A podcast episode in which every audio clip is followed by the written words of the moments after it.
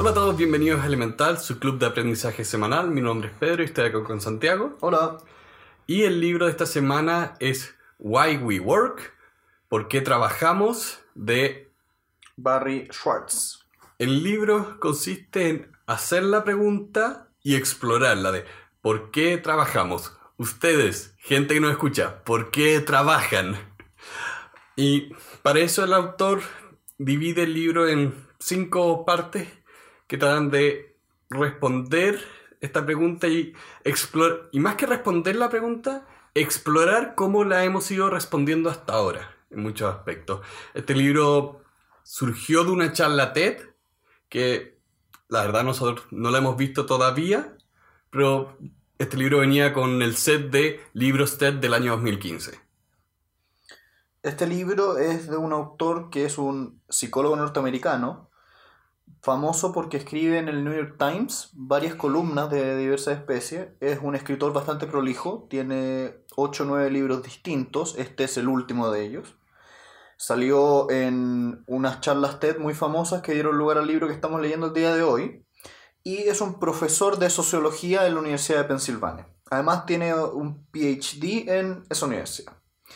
Y como decía nuestro querido Pedro, se preocupa de decir fundamentalmente cómo se ha respondido la pregunta de ¿por qué trabajamos? en los últimos 300, 400 años, porque el autor, ahora lo van a ver mientras lo vamos conversando en este episodio, pero el autor dice, desde Adam Smith en adelante, la respuesta a ¿por qué trabajamos? es una, y es, los seres humanos trabajan por dinero, por un sueldo, por una remuneración. No trabajan por otras razones, o por lo menos esa es la cosmovisión que se tiene desde un punto de vista sociológico. Y con eso creo que ya podemos de frente saltar al libro. Él parte con esa premisa porque antes de Adam Smith no existía la idea de esta pregunta de ¿por qué trabajas? Porque de hecho antes la mayoría de la población trabajaba en el área agrícola, la mayoría de la población trabajaba produciendo comida. Entonces la respuesta es bastante simple. ¿Por qué trabajo? Porque tengo hambre. Porque tengo que comer. Sí. Y es con Smith y en ese periodo de años que también Marx después escribe lo mismo de por qué la gente trabaja y la naturaleza del trabajo. Pero el libro acá se concierne de qué pasa con las personas cuando evoluciona esta idea de que tú trabajas por dinero. Entonces, en el primer capítulo, él habla de cómo esta es una racionalidad equivocada. Em, en el primer capítulo y tanto en el último capítulo, hace una cita a un economista muy famoso que se llama John Maynard Keynes, que dice, a grandes rasgos y parafraseándolo, las ideas transforman la realidad y las personas prácticas, aunque ellos no lo sepan, se dejan llevar por las ideas que subyacen o que crean los eh, pensadores. Entonces, ahí en el primer capítulo es, como dice, falsa racionalidad. Último capítulo, que es el quinto, es el futuro del trabajo. Y ahí en el segundo capítulo, él da varios casos de gente que tiene trabajos que nosotros pensaríamos que no serían buenos, pero donde la gente está feliz. En el tercer capítulo habla de cómo un buen trabajo se convierte en un mal trabajo y el problema de los incentivos. Después en el cuarto capítulo el... se hace cargo de la idea de cómo las metáforas y las visiones del trabajo nos afectan y cómo la ideología afecta las, los constructos sociales fundamentalmente. Mm. Y en el quinto capítulo, como les decíamos recién, refuerza la idea que eh, plantea en un principio, que es que las concepciones del trabajo afectan la naturaleza del trabajo. Mm. La ideología o la filosofía que tengamos en torno a qué creemos que es la razón por la cual trabajamos va a afectar realmente a por qué trabajamos. Y haciendo un comentario muy, muy, superficial, digamos, de todo el libro, lo sentí un libro muy ágil. Sí. Creo que está bien conectado eh, y bien hilado capítulo a capítulo. Em, por, por eso hice hincapié ahora al principio, de que me gustó esto de que el primer capítulo y el último capítulo tuvieran la misma metáfora y la misma cita. Sí, en ese sentido está muy bien cerrado, hace un círculo con las ideas. Y yo que leído harto de estos temas por la universidad, yo diría que este es un muy buen libro para saltar a todo lo que a todo lo que son las técnicas de manejo de equipos modernas. Es muy sintético. Eh, hace muy buena síntesis de todas estas ideas. Sí, no es un libro que pasaría quizá como parte de la bibliografía de un ramo de recursos humanos. Para alguien que no va a tomar un ramo de recursos humanos, le hace este libro porque le va a dar una idea general hacia dónde va la cosa. Dando comienzo al libro propiamente tal, en la introducción el, autor plantea las, las posibles respuestas a esta pregunta de por qué trabajamos. La respuesta fundamental que se utiliza hoy en día es por una remuneración, como decíamos, por un sueldo, por dinero. Pero también dice, es curioso, porque cuando tú le preguntas a las personas, generalmente te responden, eh, ya, nosotros trabajamos porque nos sentimos desafiados, porque hacemos un trabajo entretenido, nos sentimos dueños de nuestras vidas, tenemos oportunidad de socializar, etcétera, etcétera, etcétera. Y eh, parte citando un estudio de una, de una empresa que se llama Gallup, no, no sé muy bien cómo se traduce, o se, perdón, se pronuncia, pero que dice, existe solamente un 13% de los trabajadores encuestados de una muestra súper grande que se sienten felices con su trabajo. Entonces, yo creo que es muy importante poner en claro que el, el autor no solo se pregunta por qué trabajamos, sino también se pregunta por qué somos felices en el trabajo o no. Sí. Y de hecho, algo bien curioso, porque muchas de las características que él da, si las aplicas a alguien que está haciendo un emprendimiento, las respuestas son más obvias. Por ejemplo, cuando leímos la historia de Nike, como partió era porque había un amor por el deporte y por el equipo de deporte. En cambio, la gente que trabaja para alguien más te dice, ah, no, no, este es un trabajo nomás. Yo me acuerdo incluso hablando con los hijos de unos amigos de mis papás que conocimos en Nueva York, que él me contaba que trabajaba para el gobierno de Israel, él era abogado, y le tocaba hacer harto papeleo. Y me estaba como, ah, qué choro eso. Y decía, no, no, it's just a job. Y esa es la expresión que acaba de ser difícil de traducir. En este libro distinguen entre trabajo trabajar y llamado. La cúspide que tú quieres es lo que los emprendedores sienten, que tengo que hacer esto, no porque me van a dar un cheque al final de mes, sino porque quiero hacer esta cosa. Y hilando un poquitito esta, esta introducción, entra al primer capítulo, que es ¿cuál es esta racionalidad falsa o falsa racionalidad que existe? Eh, aquí es cuando empieza a citar a Adam Smith, a Skinner y otros psicólogos y pensadores muy influyentes que instauraron en nuestro mundo occidental moderno la idea de que nosotros seres humanos trabajamos exclusivamente por incentivos. Y específicamente un tipo de incentivo clarísimo que es el dinero. Y yo diría que es muy certero al darse cuenta que nuestra realidad actual, moderna, gira en torno a esta idea. Yo lo he visto en muchas personas donde tú les preguntas ¿por qué te levantas todas las mañanas para ir a una oficina? Y la respuesta es, para obtener dinero y después con ese dinero vivir mi vida fuera de la oficina. Sí.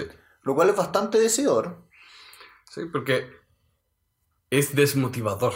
Es profundamente desmotivador la idea de que tu trabajo que vas a estar haciendo la mitad de tu vida solo lo haces para pagar las cuentas a final de mes. Y por lo menos a mí, a mí me parece que, bueno, él titula esto la teoría de los incentivos o la teoría de los incentivos para todas las cosas. estamos haciendo una traducción un poquitito libre, pero, pero estoy de acuerdo, porque no solo en el trabajo, sino en todo el ámbito económico, esta idea de que todo funciona en base a incentivos está muy instaurada. Y nosotros, no sé si te acuerdas también, también ah. la idea de que los incentivos que el incentivo monetario es suficientemente fuerte como para compensar todo lo demás. De hecho, no sé si te acuerdas cuando leíamos eh, Predeciblemente Irracional de Dan Ariely, sí. que después de hecho es citado muy cortamente, pero citado en este libro, em, decía que curiosamente los seres humanos cuando eh, como interactúan con dinero, la forma de pensar es en base a normas eh, económicas o financieras. Y en la vida real, el, el- autor de Dan Ariely en el, en el otro episodio que lo comentábamos, decía, en la vida real tú puedes lograr que las personas trabajen y trabajen mejor sin el incentivo monetario. Sí. Y esa es la idea principal de, ya moviendo al segundo capítulo, de cuándo el trabajo es bueno. Porque el autor en un momento habla de cómo nosotros tenemos estas ideas de que hay trabajos que pueden ser buenos y hay trabajos que no. Como sí, como un médico o un abogado puede encontrar sentido, por ejemplo, de justicia o salud en su vocación y una persona que trabaja en una caja registradora no. Claro. Entonces, él ahí, explorando esa idea, cita casos donde la teoría dice que la persona no puede ser feliz trabajando, pero en la práctica lo es. Y, Como lo es el caso de eh, las personas que limpian los hospitales. Y que a pesar de que ellos no están haciendo la parte de la salud propiamente tal, no son doctores, no son médicos. eh, doctores en Chile se le llama a los médicos. Son personas que de todas formas están contribuyendo al bienestar y salud del paciente. Por lo tanto, sienten este llamado. Y en el caso puntual, ha- hablaba de una persona que incluso limpiaba una pieza dos veces para hacer feliz ni siquiera al paciente, porque el paciente está en coma, sino que a la familia del paciente, que no lo vieron trabajar. Entonces, hey, no te vi trabajar, no trabajaste. en vez de inspeccionar la pieza. Entonces, lo notable es que la persona por este sentido mayor que tiene sobre su trabajo, ignora la molestia y va y repite su trabajo. Limpia de nuevo esta pieza porque a él lo que le importa es que la familia de este paciente esté tranquila porque él entiende la angustia que deben estar sintiendo. por- Como decía, era el padre que tenía al hijo en coma. Y, y en esta parte el, el- el autor, Barry, dice, estas personas que se preocupaban de limpiar un eh, hospital, un- una clínica, ¿cómo es posible que encuentren sentido si esto ni siquiera es parte de su descripción de trabajo? Sí, y eso es notable. Eso era muy, muy, muy interesante. Como hay muchas cosas que van más allá de lo que dice en teoría tu contrato, tu, tu acuerdo con el empleador. Y te llenan de sentido. Como esto de ayudar a las personas y verle, verle la- el rostro a este padre que estaba angustiado, estando más tranquilo porque alguien se había preocupado de limpiar el lugar donde estaba su hijo, tenía un valor mucho más grande. Sí. Y habla mucho de por qué trabajaban estas personas. No trabajaban por el dinero, porque probablemente mucho dinero no ganaban, pero trabajaban por esta misión. Ellos eran parte de este equipo que curaba a las personas. Sí, y después da el caso de una empresa que hacía alfombras y que en un momento el dueño decide que tiene que cambiar su forma de trabajar por el impacto medioambiental. ¿Y qué lo que ocurría? La gente que trabajaba para él se motivaba con esta nueva misión y la empresa no, no perdía productividad, no tenía costos extraordinarios, porque toda la gente trabajaba tan bien, y eso es uno de los puntos importantes de esta sección. Esta gente no es solo que estaba feliz trabajando, sino que al estar feliz, trabajaba mejor Y era más productiva. y era más productiva. Porque ese era uno de los mitos que él peleaba cuando decía, oh, la gente trabaja por incentivo económico y lo único que importa es la lógica económica. Pero incluso dentro de la lógica económica se cae. Porque si tú vieras la, la lógica económica dices, al final de mes tengo que estar ganando más, pero la gente activamente toma decisiones que hace que ganen menos. Eh, en el sentido de que es más productivo el trabajador feliz que el trabajador infeliz. Y el trabajador que solamente trabaja por dinero es más infeliz, más improductivo. Exacto. Y aquí también el autor cita a otros, a otros autores. Eh, uno de ellos es, una de ellas es Amy, un apellido bastante difícil, Shreniwski. No sé muy bien cómo se traduce eso. Lo, lo puedo poner en las notas. La versión escrita va a estar ahí. Lamentablemente son estos como nombres eh, de Europa oriental, medio complicado, que dividía la forma de ver el trabajo en tres grandes grupos. En un trabajo propiamente tal, una carrera o un llamado. Y cómo la distinción entre uno y otro y tu percepción del trabajo es muy importante. Cómo cuando tú ves el trabajo como solamente un trabajo, te sientes desmotivado, tienes falta de sentido, no te sientes compelido a ir. En cambio, cuando tienes un llamado, que es el tercer nivel, todo gira en torno a eso. Y a mí me impresiona un tema lingüístico que nosotros acá cuando hablamos de trabajo y lo hablamos de manera despectiva, hablamos de la pega. En mi pega. En Chile se habla de pega, sí. Y también me acuerdo viendo Los Increíbles que el doblaje hablan de la chamba. Que me imagino que es un modismo o de México o de Venezuela donde hayan hecho el doblaje. Pero lo mismo, siempre tenemos esa distinción entre la actividad y el... No es el... Porque un tema está trabajo, work, y el otro es pega, job. Es una distinción bien curiosa.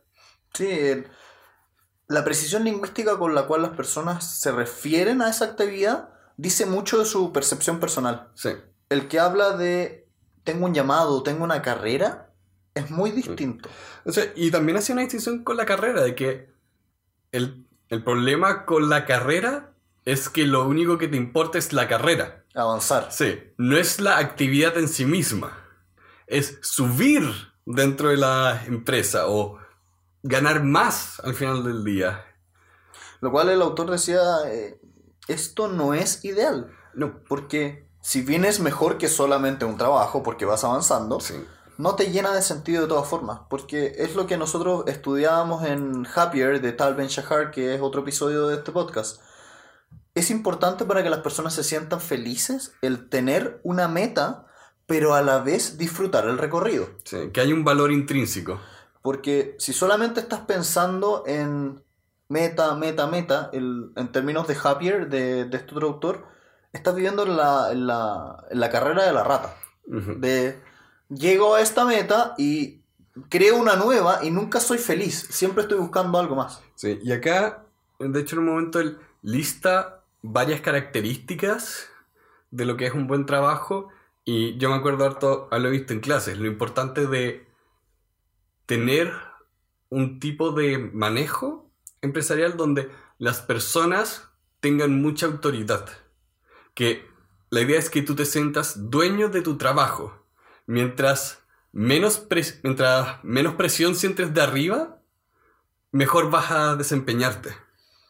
yo lo vi mucho cuando yo trabajaba y era empleado de otras personas que tenía algunos jefes que hacían mucho lo que se llama micromanaging o eh, fiscalizar o administrar de manera muy eh, cuidadosa y detallada lo que hace el subordinado, de manera de que revisan cada uno de los pasos que hizo el subordinado y por lo tanto su, digamos, eh, movilidad o creatividad se ve completa y absolutamente atrapada por este jefe súper controlador. Y el autor dice, ese tipo de actitudes generan que la persona que trabaja esté muy infeliz porque no tiene creatividad, no tiene espacio para moverse, no tiene felicidad en ese sentido. Y acá él, en el segundo capítulo, habla de todas las cosas positivas que vienen cuando tienes una buena administración que otorga sentido a las personas, que les da una misión, que les da un sentido mayor de su trabajo, que las personas se sienten dueñas de su trabajo, de que puedo hacer esta actividad sin que me estén fiscalizando, sin que me estén observando. Y ya en el tercer capítulo hace el ejercicio opuesto de ¿qué ocurre cuando tienes un trabajo que en teoría es un llamado, pero no está funcionando? Y se transforma en solamente un trabajo.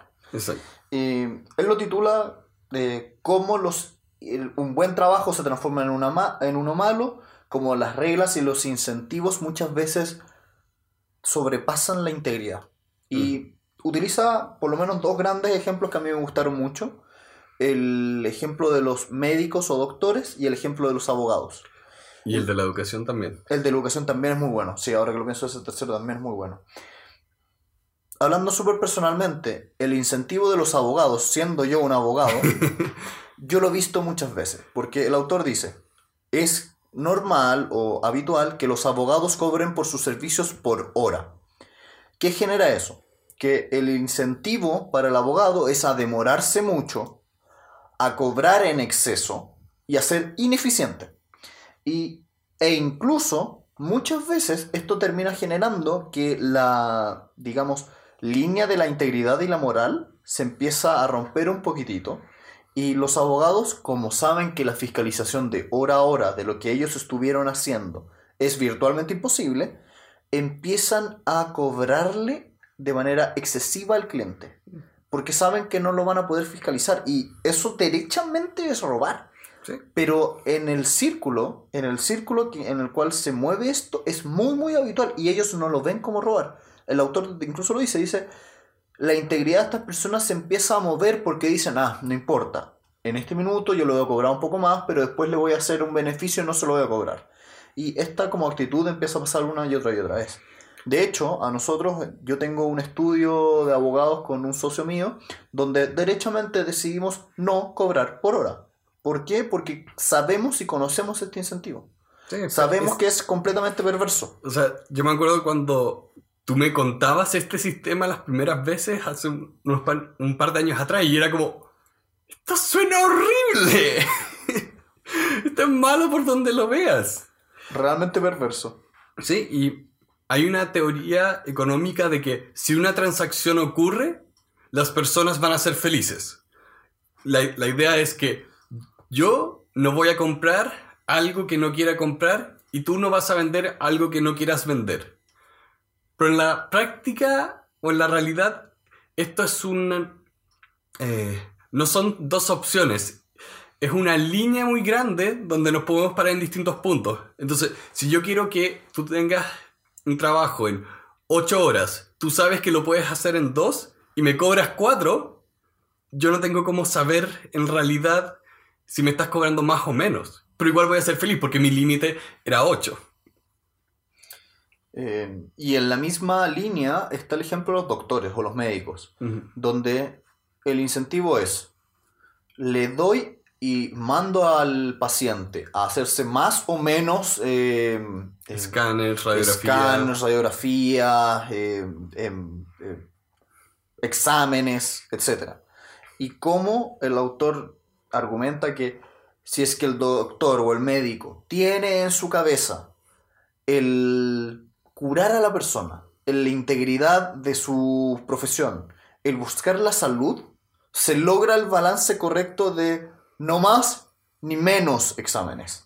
En cambio, cuando, por ejemplo, el médico tiene parte de las utilidades que, que, se obtienen a través de los exámenes, el incentivo se invierte. Y el médico envía, la gran mayoría de las veces, a los pacientes hacerse cosas de carácter más o menos innecesarias solamente por el dinero. ¿Te acuerdas, de nuevo, en Precisamente Racional? cuando hablaba de que las personas están dispuestas a hacer trampa en la medida que conserven su imagen personal. O sea, yo voy a mandarte a hacer un examen extra, pero no dos. No, dos es mucho, pero uno, uno está bien. Y un ejemplo que no está en este libro, pero lo leí el otro día, de cómo es que Estados Unidos tiene estos problemas con su sistema de salud, que es de los peores sistemas de salud que existen y es excesivamente caro. Los precios son irracionales y una de las razones que, que ocurrió esto fue que en un punto, voy a inventar, los años 60 imaginemos, o quizá después, las empresas aseguradoras le empezaban a exigir a los hospitales que les hicieran un descuento. El tema era que los hospitales no podían hacer un descuento porque si no quebraban. Entonces lo que hicieron fue que duplicaron o triplicaron el valor de todos sus servicios y ahí les daban el descuento. Entonces, si tú tenías un seguro, pagabas el precio normal. Pero si no tienes un seguro, pagas el precio descomunal.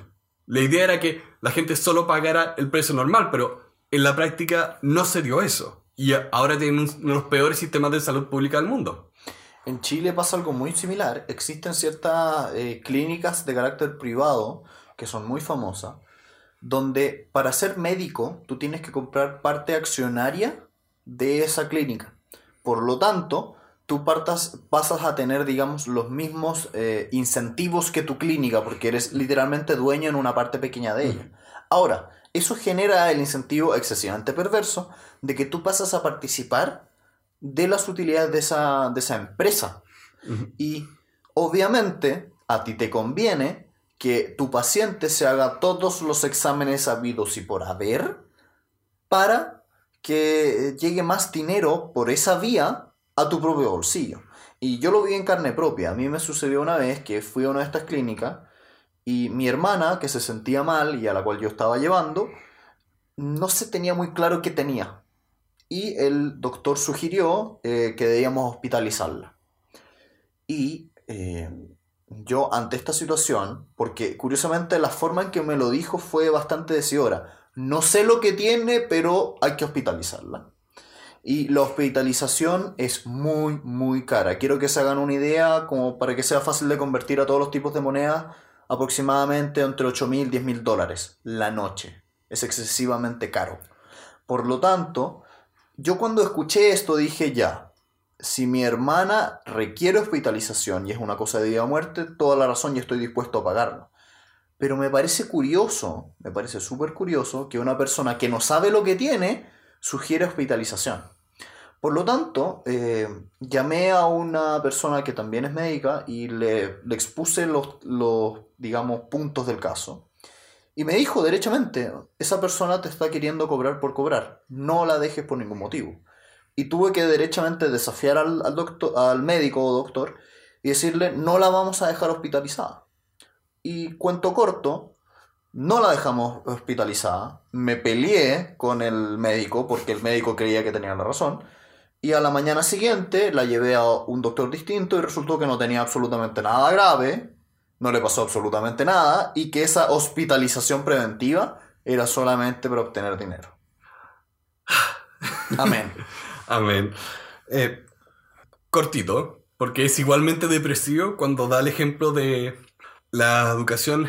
Él habla mucho de Estados Unidos, pero creo que ha pasado a nivel general de se ha tratado tanto de estandarizar el proceso de enseñanza que es totalmente desmotivador y depresivo para los profesores y eso se traduce en un mal profesor. El, ejemplo era a las personas que eh, hacen clases a niños muy pequeños, se les exige que sigan ciertas normas casi al pie de la letra, que sus clases sean literalmente un calco o una memorización del texto que se les entregó. Sí, y lo ponía muy bien que a los profesores se les pide que enseñen cosas que son muy fáciles para algunos y muy difíciles para otros, porque lo que importa es cumplir con el currículum. No que aprendan, es cumplir con el currículum. Y ahí es donde entran en conflicto estas lógicas y normas. Avanzando un poquitito y en el siguiente capítulo, respecto a las normas y esta lógica, el autor dice, Barry dice, para los amigos, digamos, eh, existen, White. existen como dos grandes visiones del mundo, en cierto sentido. Aquellos que creen que para construir un camino debes construir los edificios y ver por dónde caminan las personas de manera de construir ahí el camino. O aquellos que dicen que, habiendo construido los edificios, tú debes determinar de antemano el trayecto del camino, porque las personas van a seguir ese camino. Y la tesis del autor es que la postura correcta o la ideología correcta que funciona mejor en la realidad es la segunda. Es construye el camino de antemano porque las personas lo van a tomar. Y esto se traduce a la idea de los incentivos, de si es que tu ideología es nosotros vamos a crear un trabajo que es por el cual solamente se, busca el dinero y la remuneración, las personas van a seguir ese camino. Yo encontré que los ejemplos, las metáforas que él da no, no seguían una secuencia muy lógica, en el sentido de que las dos, estas dos filosofías que pone de haz el camino primero, haz el camino después, no son necesariamente opuestas. Puedes tener ambas y de hecho un buen diseño debería tener ambas. Porque hay partes donde sí, tienes que pensar muy bien el camino que la gente va a tomar y después hacerlo porque ocurre que hacen caminos, hacen incluso ciudades y edificios que después la gente no usa. Sí, pero yo no creo que sea un tema de, arquitectura, yo creo que es más metafórico. Sí, eh, entiendo, entiendo lo que hay.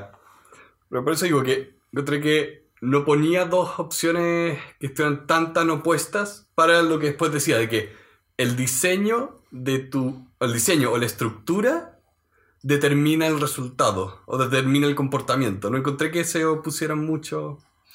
En fin, en fin. la idea de fondo es según este autor, las ideas dan forma a la realidad. Las ideas hacen que las personas caminen por el camino dado por la idea. Y explica un proceso que es en tres grandes pasos. Cómo se transforma una ideología en realidad. Y dice, la primera gran cosa respecto del trabajo, la primera eh, forma en que esa ideología, esta idea se transformó en realidad, es que cambia la forma en que las personas piensan sobre sus propias acciones. Luego, en segundo paso, se empiezan a transformar en profecías autocumplidas. ¿Por qué? Porque si tú actúas de una determinada forma y tú piensas que vas a actuar de esa determinada forma, los terceros empiezan a percibirlo de esa forma. Y cuando tú actúas, cumples esta percepción. Y finalmente esa percepción, que es tanto personal como de terceros, empieza a permear en las estructuras sociales, en las leyes, en los ordenamientos, en las eh, culturas.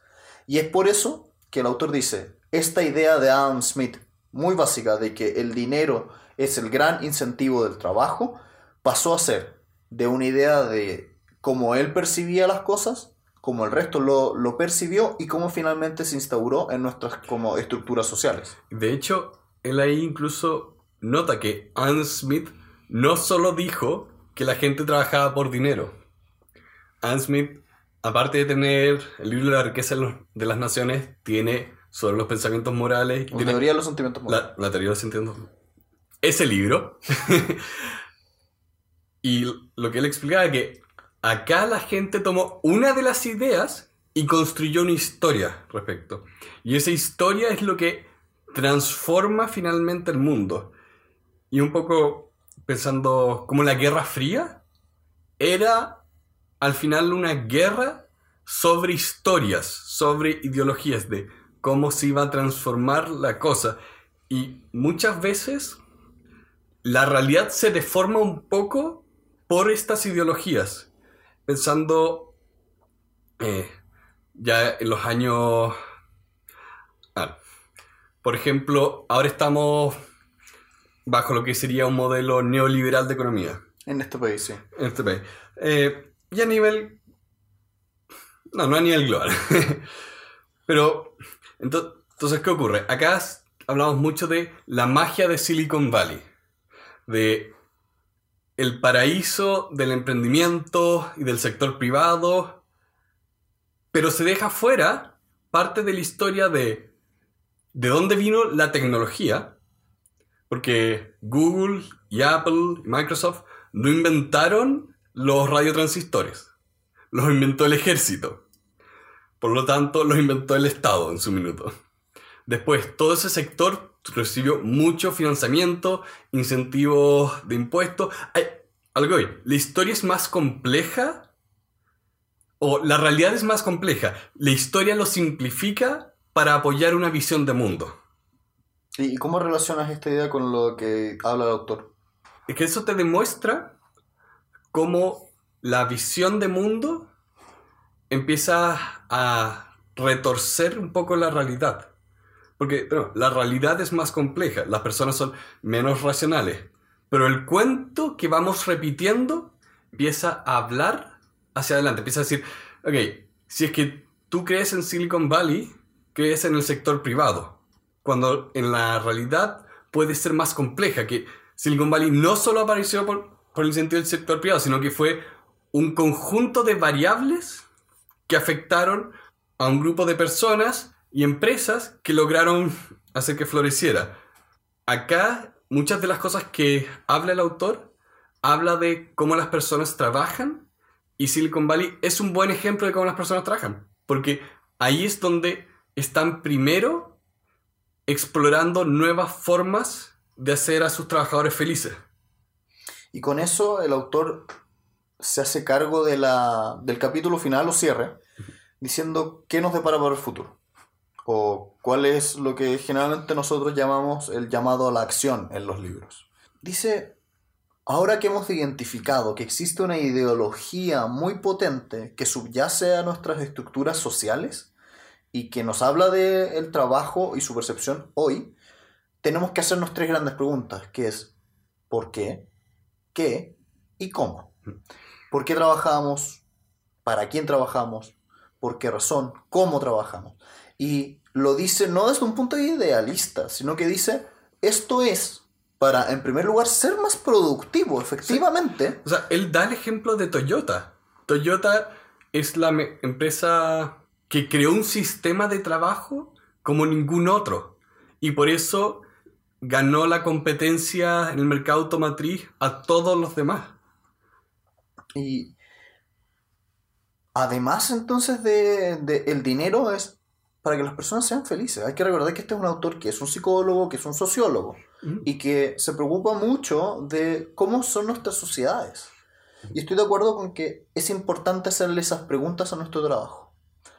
Si ustedes tienen la posibilidad o, o son emprendedores en algún sentido, tienen algún proyecto, háganse estas preguntas en torno a ese proyecto. Porque si no las hacen, este constructo subyacente muchas veces va a tomar fuerza. Y aquí vuelvo a la cita que dijimos al principio, parafraseando a John Maynard Keynes. Las personas prácticas se dejan llevar por las ideologías aunque ellos no lo sepan. Y con eso también cierra el libro. Sí. Y bueno, cuando la historia es más fuerte que la realidad, la historia puede deformar tu toma de decisiones y vas a tomar la decisión menos racional. Y por eso él también da el ejemplo de Toyota como una empresa que hacía que sus trabajadores fueran muy felices, les daba mucha autoridad en la línea de ensamblaje y resultaba en grandes resultados económicos. O sea, esta era la, la paradoja de las empresas que se preocupan solamente de cuántas ganancias hay a final de mes en comparación con las empresas que trabajan para que sus empleados sean felices. Y esas otras empresas, este segundo grupo que trabaja para que los empleados sean felices, son las que tienen un mejor resultado a fin de mes. Eh, me gustó mucho la cita que hace a un, famoso rockero, se llama Bruce Springsteen, que, que pone al final del libro. Y parafraseándolo nuevamente, este, este cantante famoso dice, si es que tú vives en Norteamérica y crees que el dinero, la fama y el poder son tus metas y olvidas el placer de la vida, te compraste la trampa del sueño americano, donde creíste que solamente el dinero te iba a hacer feliz y olvidaste todas esas otras cosas anexas a un trabajo que te pueden hacer infinitamente más feliz. Y incluso el autor nunca lo tocó directamente, pero hay muchos estudios que soportan la idea de que a partir de cierto nivel de ingreso, las personas empiezan a ser menos felices, o no menos felices, pero no tanto más felices mientras ganen más. Y eso tenía que ver con... Hay un punto donde dejas de tener problemas de salud, casa, comida, educación, y cuando pasaste ese punto donde ya no estás solucionando tus problemas y tienes que ver cómo ser más feliz, el dinero ya no te ayuda. De hecho, en... lo toca tangencialmente en el principio. En el primer capítulo dice eh, los efectos de un aumento de sueldo o remuneración en la felicidad de una persona son muy, muy, muy pequeños en comparación a lo que se cree que son. Exacto. A grandes rasgos, ¿a ti te gustó el libro? Me gustó harto, me gustó harto. Eh, creo que es un libro muy adecuado en cuanto a que entiendo que viene una charla TED, entonces resume mucho, muchas cosas que he visto en otros lados. Así que es grata la lectura, es, es rápido, es liviano. Si tuvieras que poner una nota, Diría un 7. Un 7 como... Es un buen libro, pero tampoco va más allá del tema. Es importante que la gente lea este libro por la parte de que las historias son más fuertes, las ideologías pueden ser más fuertes de lo que las personas creen y pueden tomar malas decisiones sin saberlo. Como decía, que cómo es que hay empresas donde se dieron cuenta de que mientras más felices sus trabajadores rendían más y se daban cuenta de cuáles eran los ambientes e incentivos que necesitaban, cómo es que si está esa información disponible, las empresas no las tomen. Porque no logran salir de el paradigma de tengo que ganar más al final de mes, por lo tanto, tengo que gastar menos y tengo que controlar más a mis trabajadores. Es un tema de control, como lo ponía en un momento el libro. ¿A ti? A mí me gustó, lo encontré rápido, ágil, entretenido. Sí, estoy de acuerdo que es superficial. Esa yo creo que es la gran crítica. Es una introducción. Podría servir muy bien de preámbulo a algo más. Y la forma en que está estructurado es buena. La forma en que está, es- su escritura es muy fluida, es rápida, es sencilla. No se utilizan conceptos muy raros. Los ejemplos están bien elegidos. Están bien elegidos. Las citas son atingentes, buenas. Tal vez la falta de trascendencia es lo que a mí personalmente le hace, me hace ponerle un 8 de 10, un poquitito más que un 7, porque sentí que era un buen libro, pero tampoco es trascendente. Ahora, es un libro que yo estaría muy feliz de recomendar a mis amigos, sobre todo si son personas que no leen mucho. Si son personas cuya, cuya retención o cuya fuerza de voluntad no excede las 100, 150 páginas, este es un buen regalo. 5 o 10 minutos. No, por lo general las personas leen poco. Por lo tanto, leer, o perdón, regalar un libro es difícil. Es difícil. Y este es un buen regalo porque es muy sencillo, es muy corto, es ameno. Es un libro que me imagino una persona que no lee habitualmente leyendo. De hecho, ese punto que hice, yo diría que es lo que más me ha gustado de este libro y los otros libros TED, de lo gratos que son para poder recomendarlos. Me da pena que por lo menos este no entre con más profundidad, porque los primeros capítulos estaban muy rápidos de leer, saltaba de idea, idea, idea.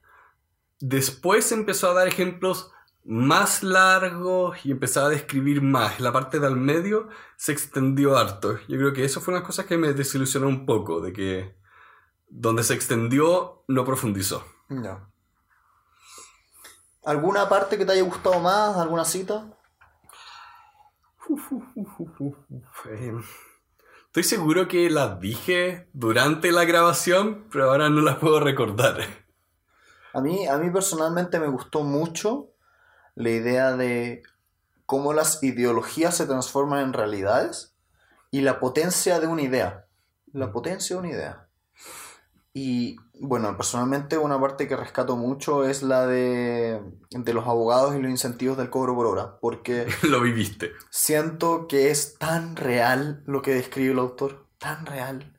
Y es una lástima, porque incen- incentivos perversos. Sí.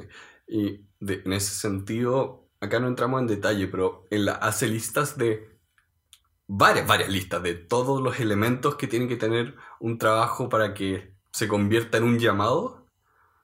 Y eso yo recomendaría mucho investigarlo, especialmente si se van a encontrar en una posición de administración o sea, sea donde sea que estén trabajando. Es importante entender cómo no hay que sabotear el trabajo personal.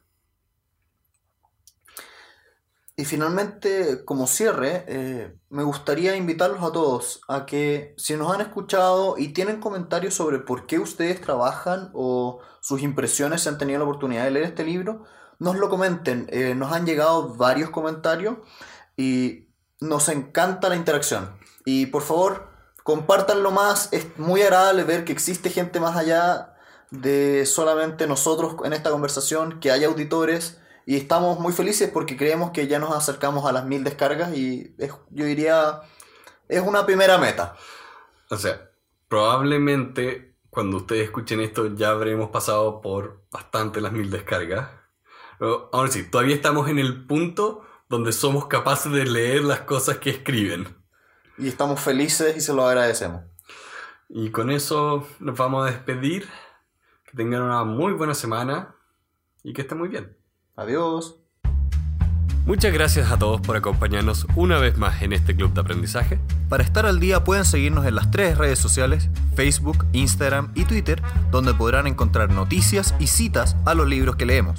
Los invitamos a compartir con todos sus amigos este episodio para difundir sus ideas y hacer de este un mundo mejor. Les pedimos que nos dejen sus comentarios y opiniones en nuestras redes sociales y en particular las aplicaciones Apple Podcast y Overcast si están en iPhone y Podbeam y Stitcher si es que están en Android. Finalmente, los invitamos a suscribirse a nuestra comunidad en la aplicación de su preferencia. Muchas gracias a todos aquellos que forman parte de este club de aprendizaje. Que estén muy bien.